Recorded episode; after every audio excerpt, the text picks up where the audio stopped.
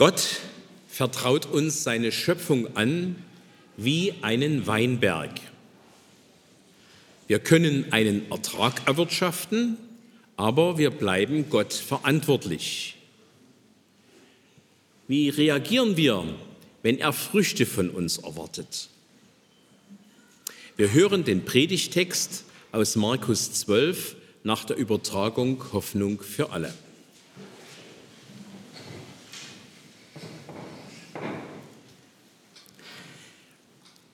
Jesus erzählte seinen Zuhörern ein Gleichnis. Ein Mann legte einen Weinberg an, zäunte ihn ein, stellte eine Weinpresse auf und errichtete einen Wachturm. Dann verpachtete er den Weinberg an Weinbauern und ging ins Ausland. Zur Zeit der Weinlese beauftragte er einen Knecht, den vereinbarten Anteil an der Ernte abzuholen. Aber die Weinbergbauern packten den Knecht, schlugen ihn nieder und jagten ihn mit leeren Händen davon. Da schickte der Besitzer einen zweiten Boten. Dem schlugen sie den Kopf blutig und verhöhnten ihn. Den dritten Boten des Besitzers brachten sie um. Immer wieder versuchte der Eigentümer zu seinem Ernteanteil zu kommen. Doch alle, die in seinem Auftrag hingingen, wurden misshandelt oder gar getötet. Nun blieb nur noch einer übrig, sein Sohn. Und an dem hing er sehr. Dennoch schickte er ihn zuletzt. Vor meinem Sohn werden sie Achtung haben, sagte er sich. Aber die Weinbauern waren sich einig. Das ist der Erbe. Los, den bringen wir um. Dann gehört der Weinberg uns. Sie packten ihn, brachten ihn um und ließen seine Leiche außerhalb des Weinbergs liegen. Was meint ihr? fragte Jesus in die Runde. Was wird der Besitzer jetzt wohl tun? Er wird selbst kommen. Er wird die Weinbauern mit dem Tod bestrafen und den Weinberg anderen anvertrauen. Die folgende Schriftstelle ist euch doch bekannt, ergänzte Jesus. Der Stein, den die Bauarbeiter weggeworfen haben, weil sie ihn für unbrauchbar hielten, ist nun zum Grundstein des ganzen Hauses geworden. Das hat keiner für möglich gehalten. Am liebsten hätten die obersten Priester, die Schriftgelehrten und die führenden Männer des Volkes Jesus jetzt verhaftet. Sie hatten verstanden, dass er in diesem Gleichnis von ihnen gesprochen hatte, aber sie wagten sich nicht an ihn heran, weil sie Angst vor dem Volk hatten. So ließen sie ihn vorläufig in Ruhe. Wort des lebendigen Gottes. Amen.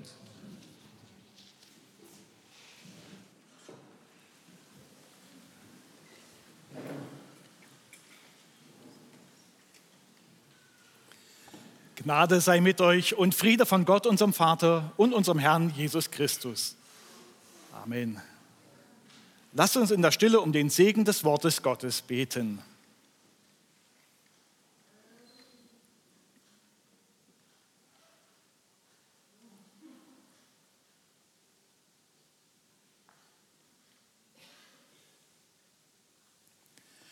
Der Herr segne Reden und Hören. Amen der leidende Gott. Eigentlich hören wir meist nur von der Passion Jesu. Aber wie ist es dem, was so hinter allem steht? Hier und da ein Unglück? Na, ja eben nur hier und da. Aber wie ist es so mit der Draufsicht auf das ganze Geschehen? Da ist es ein Angriff auf den höchsten Chef persönlich. Es ist ein Angriff auf Gott. Darum erstens die unendliche Liebe. In diesem Gleichnis wird von einem Weinberg berichtet. Ein Weinberg ist ein schönes Bild für eine besondere Anlage Gottes. Bilder über den Weinberg wurde auch, wurden auch schon im Alten Testament benutzt und so verwendet es Jesus in seinem Gleichnis, um etwas über das Reich Gottes auszusagen. Ein Weinberg ist eine Pflanzung von vielen einzelnen Pflanzen. Hier ist nicht einfach mal was so ausgestreut und dann wird es eben schon wachsen. Jede Pflanze wird gesetzt. Sie wird an einen Hang gepflanzt, um besser Sonne zu bekommen. Sie wird befestigt, damit sie nicht abrutscht und umfällt. Dazu bekommt das Ganze noch einen Zaun. Ein Zaun zeigt die Grenze auf. Sie dient zum Schutz vor Eindringlingen, vor Trampeltieren, vor Zerstörung der Reben. So ist der Weinberg nicht schutzlos. Damit es den Arbeitern gut geht, erhält er eine Schutzbehausung, einen Turm gegen die Hitze und zur Bewachung des Weinbergs. Ja, damit man auch das eigentliche Endprodukt, den Wein, erhält, braucht es auch eine Kelter. Alles ist da. Liebevoll wurde es angelegt. Und der Besitzer weiß, dass es ein paar Jahre dauert, bis die ersten Früchte reifen. Er hat nicht unsere Mentalität heute gebaut und morgen schon der erste Erfolg. Der Besitzer hat auch keine überzogene Erwartung an den Weinberg. Er vertraut ihn sogar den Pächtern an. Diese brauchen ihm dann später nur Prozente von dem Ertrag geben. Also je nachdem, wie die Ernte ist, ob sie gut ist oder besser oder gar schlecht ausfällt. Er weiß, dass es eben dauern kann, bis die Früchte reifen. Der Weinbauer hat alles zum Wohle getan. Er hat keine fest vorgeschriebene Zinshöhe. Da sieht er es wie mit den anvertrauten Talenten. Man muss nicht überzogen viel erreichen, sondern eben nur alles überhaupt einsetzen. Er erwartet auch nicht zu Unrecht eine Abgabe. Immerhin hat er alles dafür getan damit die Pächter gut leben und arbeiten können. Dann geht er außer Landes. Er kann es sich leisten, wegzugehen. Er ist nicht von diesem Ort. So ist Gott. Er hat diese Welt wunderbar angelegt. Er hat sie geordnet und unter seinen Schutz gestellt. Er hat sie umgeben mit einem Zaun gegen Zerstörung. Er hat dieser Welt Gebote zum Leben gesetzt. Gott hat diese Welt uns Menschen anvertraut und uns zugetraut, dass wir sie liebevoll bewirtschaften. Er fordert nicht einfach einen Tribut, um uns das Leben schwer zu machen. Nein, er möchte nur einen Anteil an den Früchten nehmen. Das bedeutet an dem Wein, dem Zeichen der Lebensfreude. Gott hat alles getan, damit wir leben können. Er hat uns einen Turm zum Schutz gegeben. Ja, er hat sogar dafür gesorgt, dass wir vernünftig Saft bekommen. Das heißt, Gott gibt uns alle Dinge, welche wir zum Leben brauchen. So fürsorglich ist Gott. Er hat auch beachtet, dass wir am richtigen Standort sind und genug von dem Lebenslicht abbekommen. Doch irgendwie scheint es danach nicht mehr zu klappen. Der Besitzer aus dem Ausland wird verachtet. Das geschenkte gute Leben wird mit eigenen Gesetzen durchkreuzt. Man will einfach nicht das Recht achten und Gott die Ehre geben. Man stellt das Recht auf den Kopf. Darum zweitens, keine Anerkennung von Gott. Ja, die Situation ist total verfahren. Da stellen sich die Pächter gegen den Besitzer des Weinbergs. Da stellen sich die Menschen dieses Weinbergs gegen die zur Umkehr rufenden Gottesboten. Gott versucht nicht nur einmal die Menschen zurückzugewinnen. Erstaunlich, dass er nicht gleich selbst kommt und sofort alle Pächter rausschmeißt oder gar den gesamten Weinberg wieder verwüstet. Nein, er zeigt Geduld und schickt immer wieder seine Boten aus. Welche Geduld hat der Gott? Ja, und dann kommt er auf eine ganz großartige Idee. Er schickt seinen eigenen geliebten Sohn. Das ist doch der Joker für diese verfahrene Situation. Das müsste doch nun endlich klappen, aber nicht bei den hier beschriebenen Pächtern. Sie sind schon so ganz in ihren Gedanken gefangen und gehen auch nicht von allein davon ab. Sie bleiben in ihrer Tradition der Abkehr von Gott. Hat doch bisher geklappt, oder? Es ist doch erstaunlich, dass Gott nach den vielen Versuchen der Gottesboten nun einfach denkt, dass der Erbe es richten kann.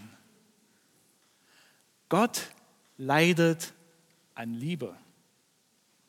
Die Pächter haben sich ihre eigene Religion aufgebaut, ihre eigene Rechtslage. Ja, und da sollten wir nicht mal so in die Ferne denken. Wir sind auch hier angesprochen. Wir gehören zu Gottes Anlage. Er hat uns geschöpft und uns diese Erde anvertraut. Was haben wir aus ihr gemacht? Also die Situation mit den Pächtern ist nämlich nicht nur einfach eine historische Sache.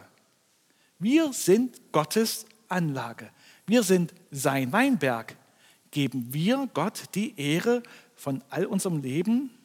Geben wir ihm Anteil? Wir sind großartig. Wir können ja viel weiter denken als unsere Vorfahren.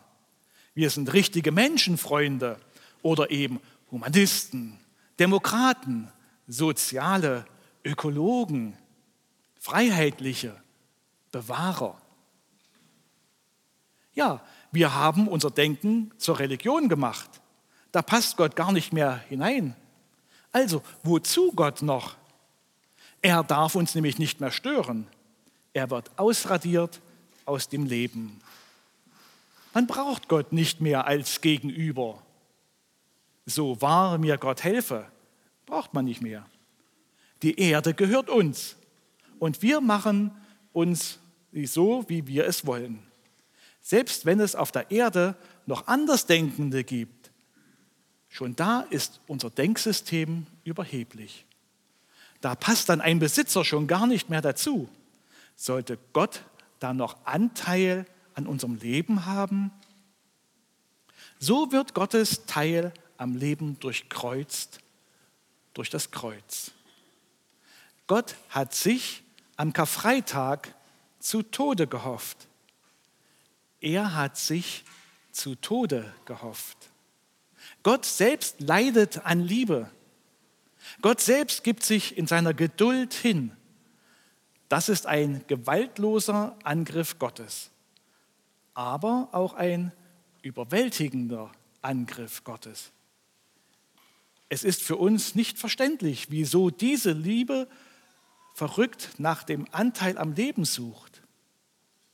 Da stehen wir alle selbst mittendrin im Kreis der Zuhörer dieses Gleichnisses. Wir sind nicht besser. Darf Gott Anteil an deinem Leben haben? Gott leidet an unserer Abkehr und will doch bloß an seiner Investition, für das Leben die Anerkennung seiner Liebe zu uns haben. Was machst du mit Gott? Spielt er in deinem Leben eine Rolle? Ist er eine Randnotiz? Ist er dein Herr? Wo ist heute noch so ein Gottesbote, der die Welt zur Umkehr ruft? Wenn Gottesboten abgelehnt werden, leidet Gott höchstpersönlich mit. Wenn sein Sohn abgelehnt wird, leidet er höchstpersönlich mit. Wenn sein Klopfen an deine Herzenstür abgelehnt wird, leidet er höchstpersönlich. Das ist Liebe zu uns Menschen. Der leidende Gott hat verloren. Er stirbt am Kreuz. Der Erbe ist tot. Doch der endlos leidende und liebende Gott ist nicht am Ende. Er überwindet den Tod, die Abkehr von Gott. Hier kommt plötzlich das Geheimnis von Ostern durch. Darum drittens der verblüffende Sieg der Liebe. Der Stein, den die Bauleute verworfen haben, ist zum Eckstein geworden. Vom Herrn ist dies geschehen und ist ein Wunder vor unseren Augen. So ein blöder, riesiger Klotz, mit dem kann man doch nicht einfach so arbeiten. Fast so wie so ein riesiger Altarstein hier. Also in eine Mauer hätte dieser Stein hier nicht hereingepasst. Das wäre eine Katastrophe, riesige Beule. Aber mit der richtigen Funktion ist er gelungen im Leben. Und hier bei uns als Altarstein im Gleichnis ist es der Eckstein. Dieser Eckstein ist etwas Besonderes. Dieser besondere Stein wurde vom Verderben entrissen. Dieser Stein ist nicht nutzlos. So bekommt er eine Auferstehung aus dem Tod, der Nutzlosigkeit zur neuen Bestimmung. In dieser Kirche ist dieser besondere Stein hier wie ein Zentrum der Begegnung mit dem lebendigen Gott. Ja, und vom Bau, nun, ich habe vom Bau zwar keine Ahnung, aber ich weiß, dass er bei einem Bau eine ganz besondere Festigkeit gibt. So etwas Besonderes gibt es wohl bei Fundamenten, bei einem Ringanker oder auch bei Schlusssteinen, bei einem Gewölbe. Mit Karfreitag ist also nicht alles verloren, mit Ostern aber ein neuer Anfang. Der unendlich an Liebe leidende Gott macht etwas Neues. Eigentlich könnte Gott alles beenden und sich von der Welt und von uns abkehren. Doch Gott nimmt diesen verworfenen Stein, ja, er nimmt Jesus Christus und setzt ihn zum Hoffnungsstein, zum Felsen seiner Liebe ein. Verblüffend, was Gott macht. Gott baut sein Haus, seine Gemeinde, sein Volk neu auf.